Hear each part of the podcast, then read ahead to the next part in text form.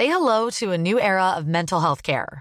Cerebral is here to help you achieve your mental wellness goals with professional therapy and medication management support. 100% online. You'll experience the all new Cerebral Way, an innovative approach to mental wellness designed around you. You'll get a personalized treatment plan from a therapist, prescriber, or both in a safe and judgment free space. Your cerebral therapist or prescriber will outline a customized plan with clear milestones along the way so you can get to feeling your best. With Cerebral, you're not alone in your mental health journey.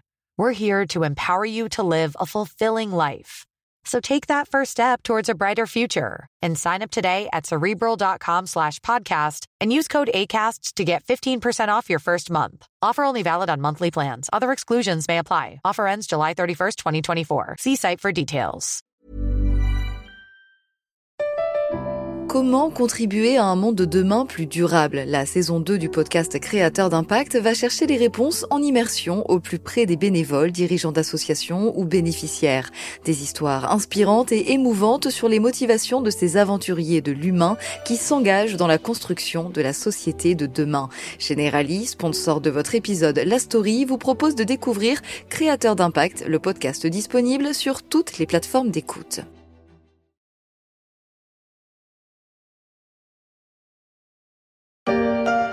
Nous avons suivi deux caddies de budget face à l'inflation. Deux Françaises qui ont changé leurs habitudes au moment de faire les courses. Ça, ça va être tout ce qui est promo, voir euh, si vraiment ça vaut le coup. Amandine fait partie de ces Français qu'on appelle fragilisés par la hausse des prix. Des Français fragilisés par la hausse des prix. Depuis un peu plus d'un an, l'inflation a repointé le bout de son nez pour grignoter le pouvoir d'achat des consommateurs et le bas de laine des épargnants. Sur l'année en France, à fin décembre, les prix ont augmenté de 5,9% selon l'INSEE, contre une hausse moyenne de plus de 9% dans le monde selon les calculs d'Odo BHF. Il y a un an encore, beaucoup pensaient que l'inflation serait transitoire le transitoire va-t-il se poursuivre en 2023 C'est fini, oui C'est fini,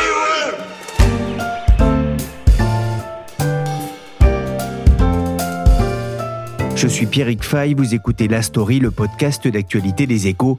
Pendant une semaine, la rédaction du journal va se pencher sur cinq faits qui vont marquer l'actualité en 2023.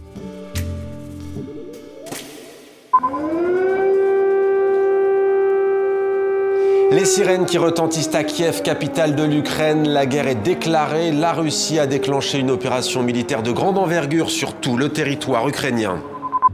On ne s'en souvient pas forcément, mais tout n'a pas commencé avec la guerre en Ukraine. Dès la rentrée de septembre 2021, les prix intermédiaires ont commencé à monter, conséquence de la désorganisation due à la crise du Covid.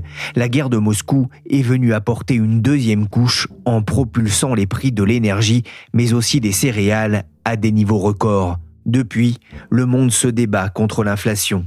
Bonjour Guillaume de Calignon. Bonjour Pierrick. Vous êtes journaliste au service international des échos, spécialiste des questions de conjoncture. Comment se porte l'inflation en ce début d'année 2023 Elle va bien, Pierrick. Hein. Merci pour elle. Les consommateurs et les salariés, eux, ils vont un peu moins bien. Non, sans rire, l'inflation en France est a priori appelée à augmenter encore.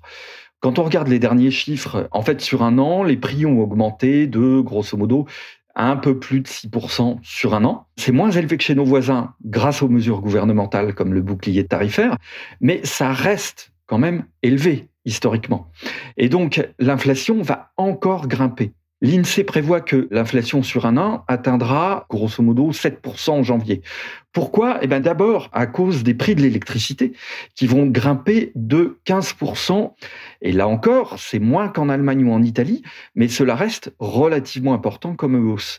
Ensuite, certaines entreprises qui avaient des contrats d'électricité arrivant à terme le 1er janvier, et ces contrats leur assuraient un prix bas l'an dernier, vont voir leurs factures monter en flèche. Et elles vont avoir tendance à reporter ces hausses de coûts sur leur prix de vente, c'est-à-dire à faire payer le consommateur. Près d'un industriel sur deux en France 42% exactement, s'attend à ce que sa facture d'électricité double en 2023.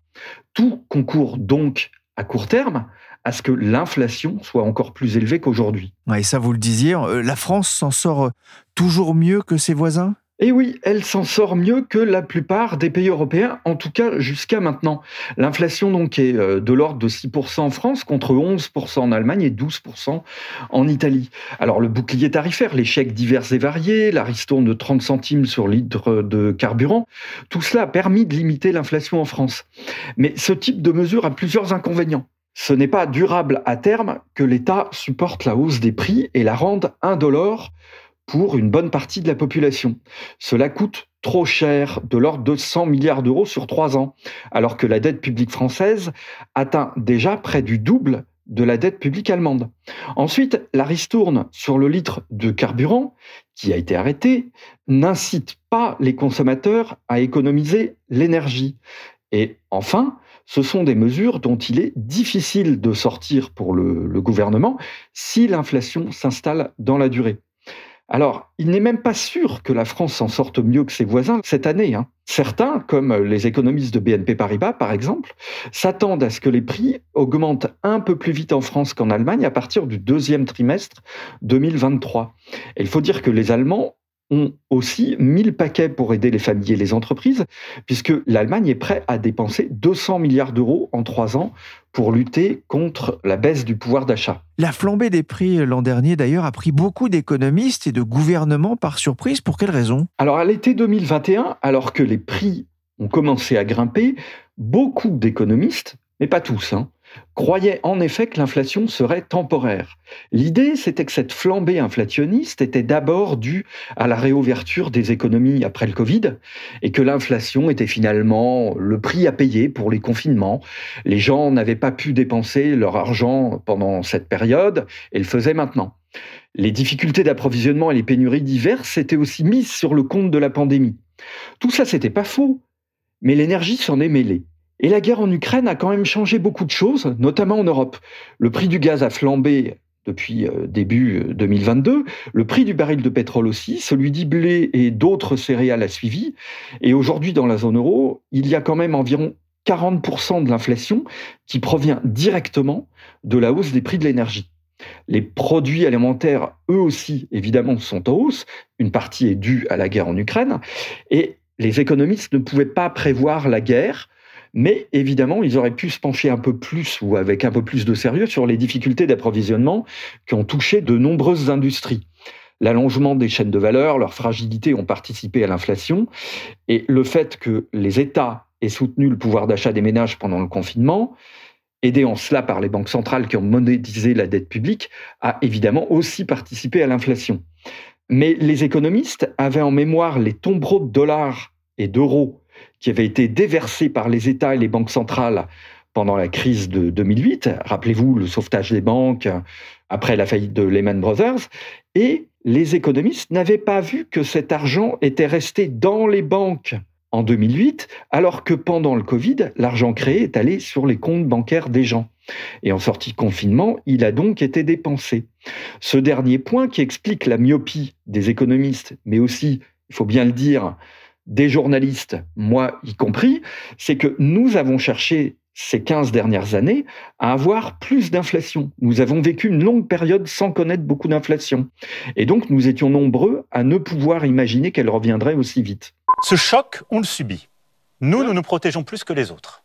Parce qu'on a commencé avant. Cette inflation, elle a commencé aussi avant la guerre, parce que l'économie mondiale en quelque sorte, est sorti du Covid de manière un peu désordonnée. Et il y avait déjà de la tension sur les prix. Dès octobre 2021, on a mis en place ces fameux boucliers. On en a mis plusieurs. Fin octobre, Emmanuel Macron a martelé lors de son intervention à la télévision sur France 2 son souci, sa promesse de protéger de la tempête de l'inflation le pouvoir d'achat des Français les plus faibles, mais aussi les entreprises. Alors, la France n'a plus les poches très profondes au vu de son endettement, mais elle a gardé son chéquier. Le gouvernement en a-t-il fait trop ou pas assez contre l'inflation? Alors 100 milliards d'euros sur trois ans, bah, c'est un pari. La première raison des mesures de soutien au pouvoir d'achat, faut bien se rendre compte qu'elle est politique. Il fallait éviter un nouveau mouvement du type Gilet jaune qui a profondément marqué le président de la République il y a quatre ans. Or, il est dans la pratique très difficile de cibler les bonnes personnes quand les prix de l'énergie augmentent. Le risque qu'il y avait à se concentrer sur les salariés les plus pauvres, c'était de rater certaines catégories, que ce soit euh, les ruraux, les gens qui habitent en grande banlieue, qui ont besoin de leur voiture pour aller au travail, mais qui auraient pu se trouver au-dessus d'un éventuel plafond fixé par le gouvernement. Le choix a donc été fait de protéger tous les Français. Pourquoi? Parce que c'était plus simple et parce que l'État ne laissait personne sur le bord de la route. L'autre raison, mais qui a été avancée un peu plus tard, c'est qu'en aidant tous les Français, en plafonnant le prix de l'électricité, du gaz et en faisant la ristourne sur le litre d'essence, l'État allait améliorer la compétitivité. Alors le raisonnement est un peu alambiqué, mais on va s'arrêter dessus 30 secondes. En réduisant l'inflation par rapport à celle de nos voisins, ce qui n'aurait pas été le cas si l'État avait concentré ses aides sur seulement certaines catégories, alors les Français seraient enclins à exiger des hausses de salaire inférieures à celles des Allemands ou des Italiens. Et comme la compétitivité des entreprises françaises est en partie liée à l'évolution du coût du travail, ben, les entreprises, les nôtres, auraient gagné des parts de marché sur leurs concurrentes allemandes et italiennes, pour lesquels les hausses de salaire auraient été plus élevées. Alors, c'est un pari à terme et cela reste à démontrer. On va le voir cette année et l'an prochain si ce pari fonctionne. Guillaume, quelles sont les prévisions pour 2023 L'inflation sera-t-elle transitoire? Ah, tout le monde s'est tellement trompé qu'il est quand même difficile de répondre à cette question. Mais je vais me lancer. Pour savoir si l'inflation va baisser, il faut d'abord regarder le prix de l'énergie puisque c'est la principale explication de l'inflation aujourd'hui. Donc aujourd'hui, les prix du gaz et du pétrole ont retrouvé peu ou prou leur niveau de mars 2022. Donc, s'ils n'augmentent pas d'ici là, à partir de mars 2023, l'inflation devrait se dégonfler. Mécaniquement, elle va baisser. Sauf que le pouvoir russe peut aussi se lancer dans des aventures pour faire de nouveau grimper le prix des hydrocarbures. C'est même la meilleure chose à faire pour affaiblir les Occidentaux. Vladimir Poutine en a-t-il la possibilité? C'est difficile à dire, c'est risqué pour lui. La réponse, en tout cas à la question sur l'inflation, dépend donc de facteurs géopolitiques que personne, même Poutine, ne maîtrise. L'autre risque, c'est que les prix du gaz remontent sans que les Russes ne bougent. Ça, c'est possible. Pourquoi? Parce que les Européens, certes, devraient passer l'hiver 2022-2023 sans trop de problèmes puisque les cuves ont été remplies grâce au gaz russe au printemps et à l'été dernier. Les vannes des gazoducs n'ont été fermées par les Russes qu'au mois de septembre. Ce ne sera pas le cas pour l'hiver prochain, puisque les vannes sont déjà fermées. Et, facteur aggravant, en 2022, les Chinois, empêtrés dans leur stratégie zéro Covid, ont acheté peu de GNL, le, le gaz naturel liquéfié qui arrive du Qatar ou des États-Unis, voire même de Russie, en bateau. Résultat, les prix du GNL ont grimpé en 2022, mais ils n'ont pas explosé. Il y a eu du gaz pour tout le monde. Mais l'hiver prochain, que va-t-il se passer?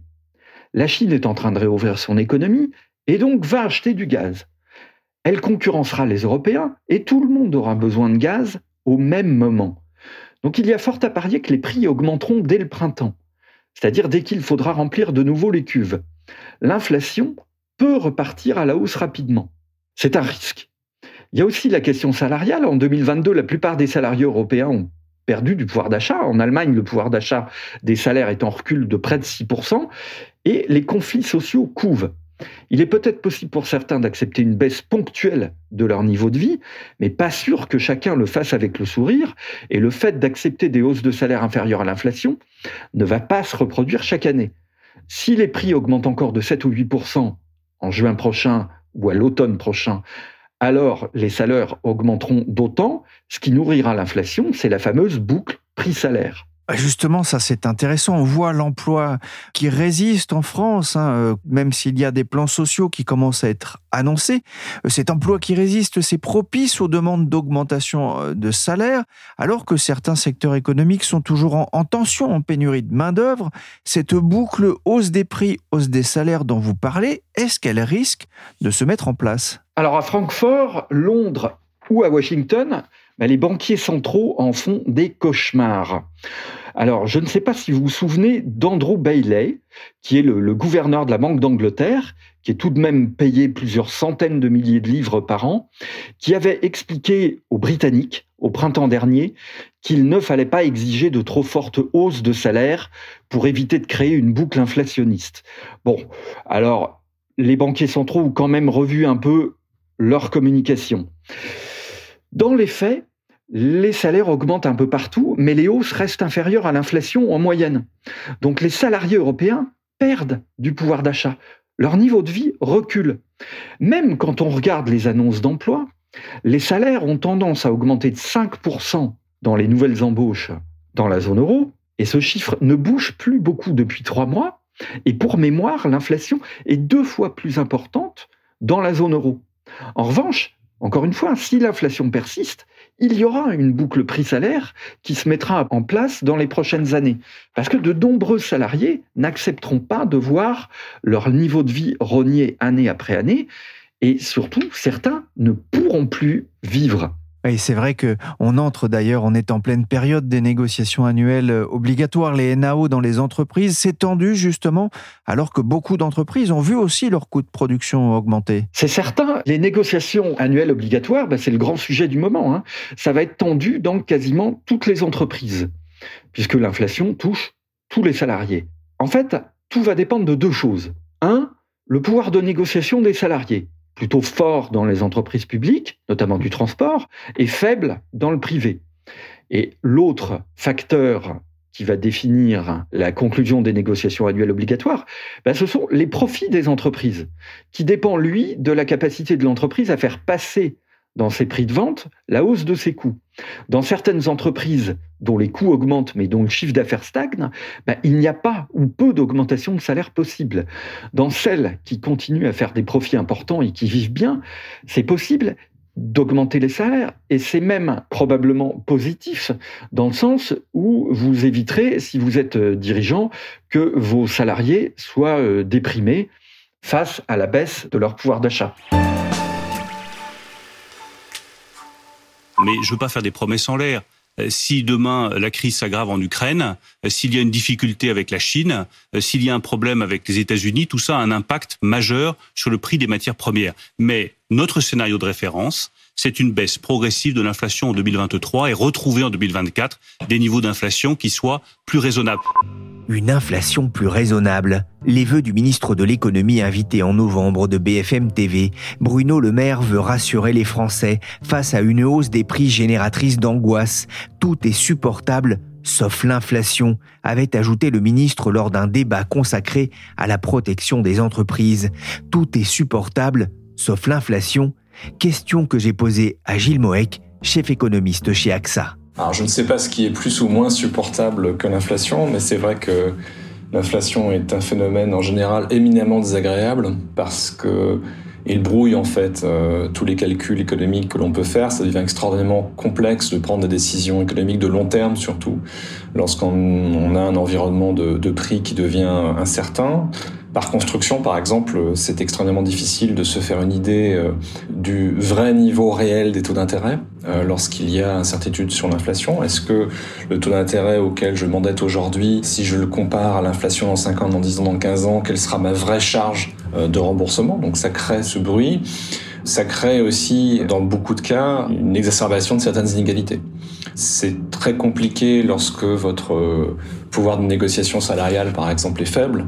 Euh, de maintenir votre pouvoir d'achat euh, dans les phases d'inflation forte. Plus vous êtes en bas euh, de l'échelle des salaires, plus vous êtes dépendant également des, dépenses de transfert de la part du, gouvernement.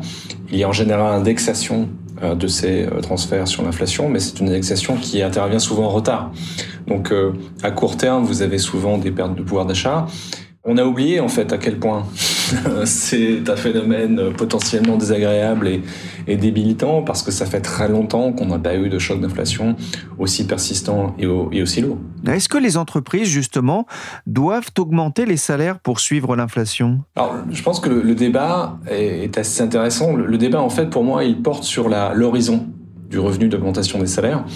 Et je pense que, euh, ça je pense que ce sera la réponse de la plupart des économistes à ce type de questions-là, on a, en tout cas en Europe, un choc inflationniste qui est quand même encore essentiellement exogène, qui est quand même essentiellement le fruit de l'augmentation des, des prix de l'énergie et il n'est pas encore trop tard pour euh, bloquer en fait la transformation de ce choc exogène en choc endogène, c'est-à-dire d'une situation dans laquelle l'inflation serait nourrie par le fonctionnement euh, de, de nos économies et donc via le marché du travail.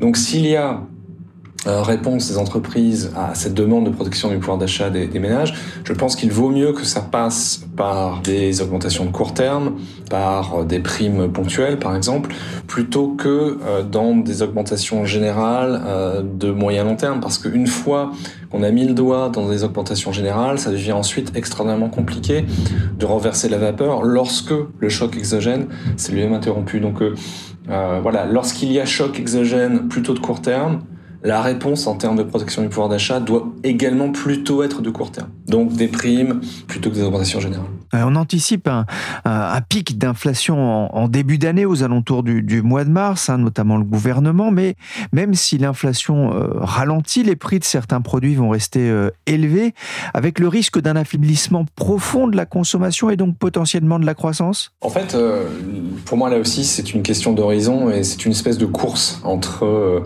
l'augmentation des, prix et la revalorisation des, salaires d'un côté et les efforts gouvernementaux de l'autre. Ce qui se profile pour 2023, me semble-t-il, c'est une situation dans laquelle on peut toujours avoir une inflation assez élevée, surtout si la situation sur le marché énergétique reste tendue sur la totalité de l'année 2023. On va peut-être y revenir, hein, c'est une, possibilité. Alors même que l'on sent bien que la capacité budgétaire du gouvernement et ça n'est pas euh, spécifique à la France, on le retrouve à peu près partout en, en, Europe, la capacité budgétaire du gouvernement à maintenir en fait un effort d'accompagnement est en train de se réduire.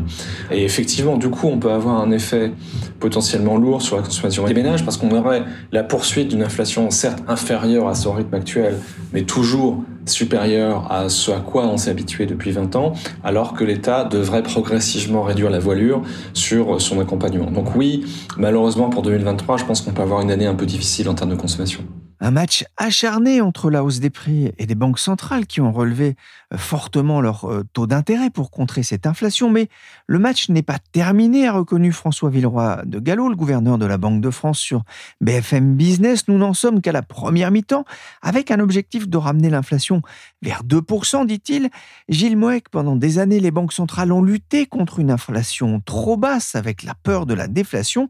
Est-ce qu'on est entré dans une nouvelle ère, un nouveau régime d'inflation alors, bah, j'essaie d'être assez nuancé là-dessus. D'abord parce que c'est extraordinairement difficile, en plein choc inflationniste, encore une fois en Europe, très largement exogène, c'est difficile de, de, faire des prédictions euh, robustes euh, à moyen terme.